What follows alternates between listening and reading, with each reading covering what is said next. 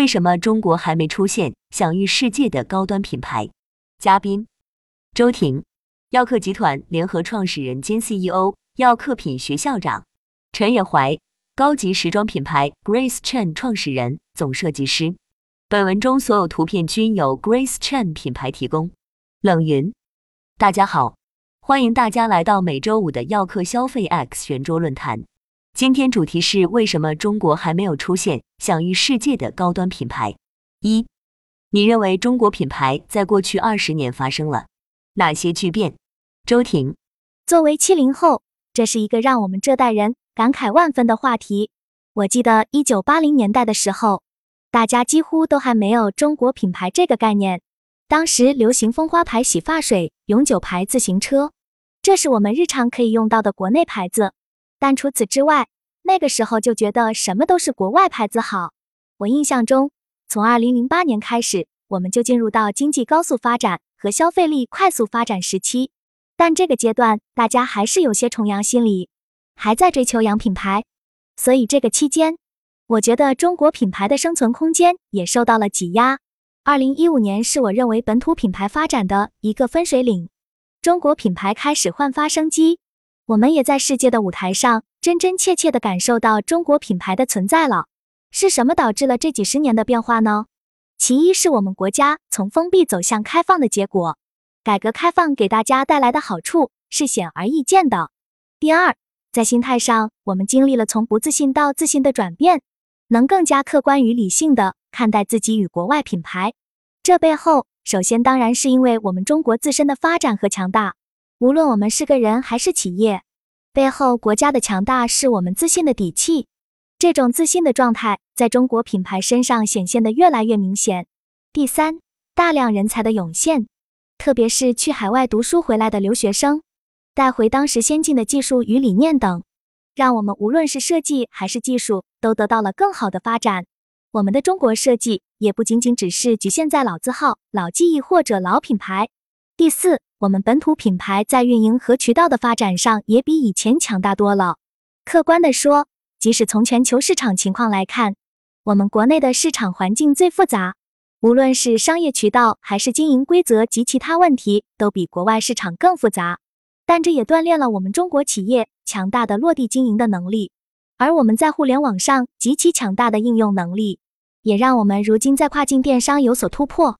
第五。我们终于有一批企业的财力足了，敢于收购和并购国外品牌，丰富自己的品牌阵营，比如安踏、海澜之家，还有波司登等等企业。更多的中国企业开始用世界的眼光与资本的视角去审视并占据市场。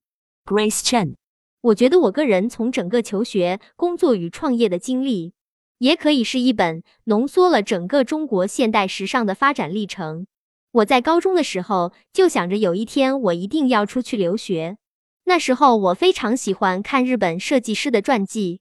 我当时的学习目标就是在北服读本科，然后去纽约留学攻读硕士。结果我也做到了。北服毕业后，我去了纽约 Fit 时装学院，我也是 Fit 第一个来自中国大陆的留学生。纽约 Fit 毕业了之后，我在美国工作了十五年。回头来看，我错过了中国服装行业发展的第一个高峰。比如我的老同学毛继红就在这个时期创立了例外。我觉得当时的中国服装行业是一个本土化品牌很强的时代，因为那个时候没有过多的来自海外品牌的影响。时尚这个圈子完全是由当时国内第一批专业的或者热爱服装的人创造的行业。二零零九年我回国时。发现这个时候的市场已经是奢侈品大牌的天下了。国内本土品牌像歌丽丝、雅莹，我觉得他们都是非常成功的本土品牌。我想背后原因是因为中国加入世贸组织之后，旅游业促进了中国时尚行业的发展。之后，更多的留学生出去学习又回来，大家的眼界都被打开了。这些留学生也成为了今天我们时尚行业的中流砥柱。我在二零零九年开始创造 Grace Chen 品牌，我非常幸运的加入了中国品牌的第二个高峰期。对我来说，我很感谢那些国际品牌，我觉得他们为我们教育了消费者，让消费者知道什么是好东西。所以到了我们这代创业者，我们就不需要再去教顾客什么是一个五万块钱的衣服应该有的样子了。所以我们的客户也不会来质疑我们的价格为什么都是几万甚至更贵的。我把这种消费现象称之为中国消费者的后大牌时代消费习性。所以，我们 Grace Chan 品牌也是从二零一五年之后开始迅速发展。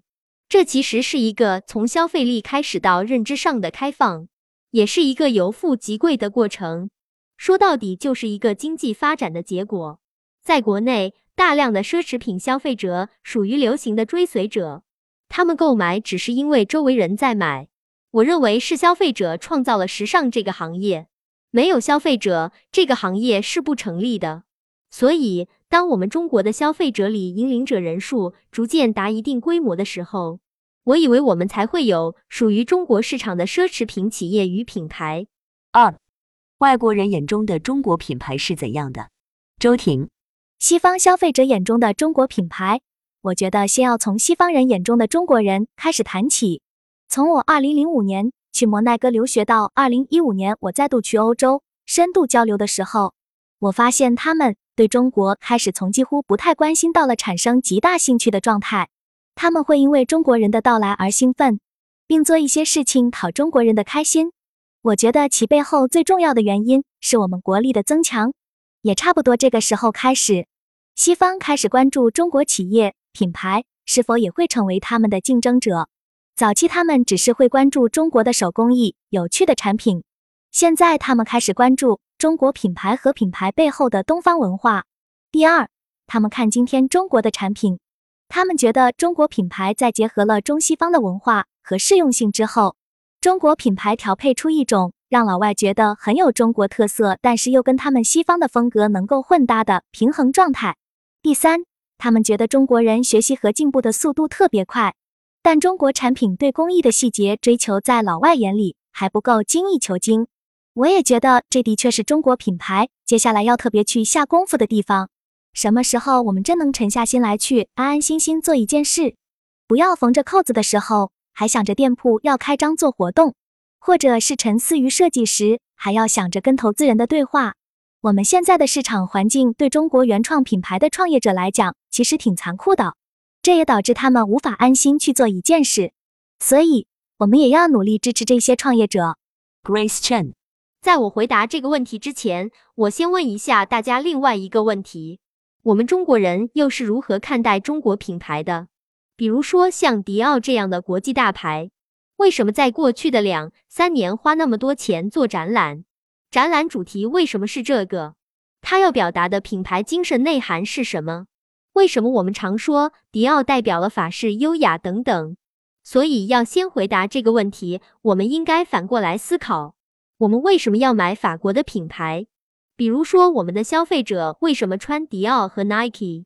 我们不要把所有的问题都归咎于跟风问题。比如，我认为大家买 Nike 是因为 Nike 代表了体育精神，买耐克就会想到为其代言的全球顶尖明星的风采，好像我穿了 Nike 就跟科比和乔丹有关系。如果我们对此都认同，那么要回答这个问题。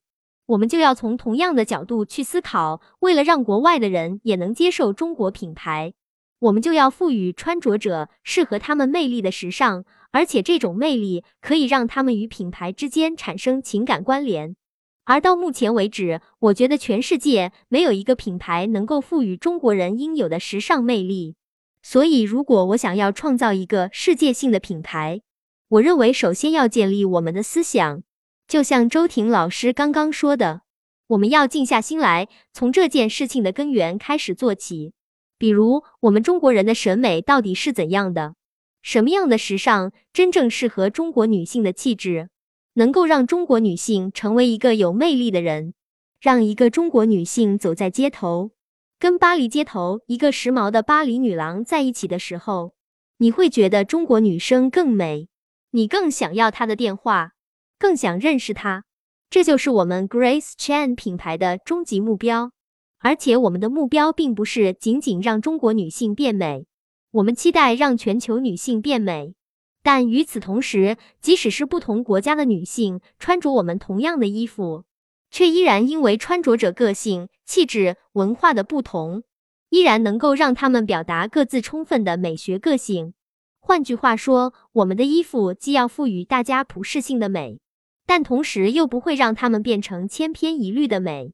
我希望有更多的人来一起做大这块具有中国美学特色，同时又具有世界文化包容度的市场蛋糕，把大多数的中国人打扮得更有魅力，并让全世界的人认识到中国人的魅力是什么。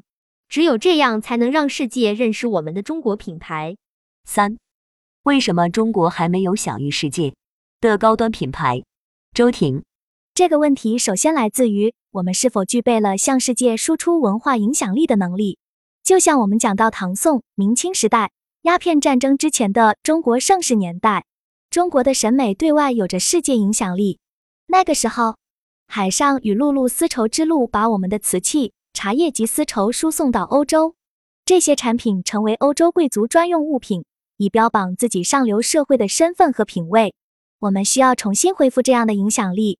没有这些，仅从消费领域来讲，我们就很难影响别人的消费观，改变他国人民的消费认知，需要非常强大的能量。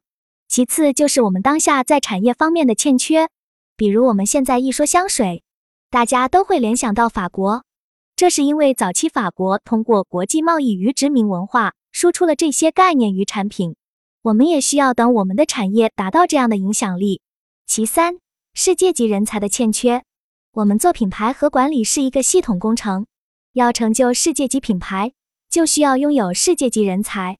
虽然过去二十多年的时间里，国际品牌公司在中国发展，为我们本地人才培养了很多熟悉中国市场的国际化人才，但是并没有培养出熟悉世界的中国优秀人才。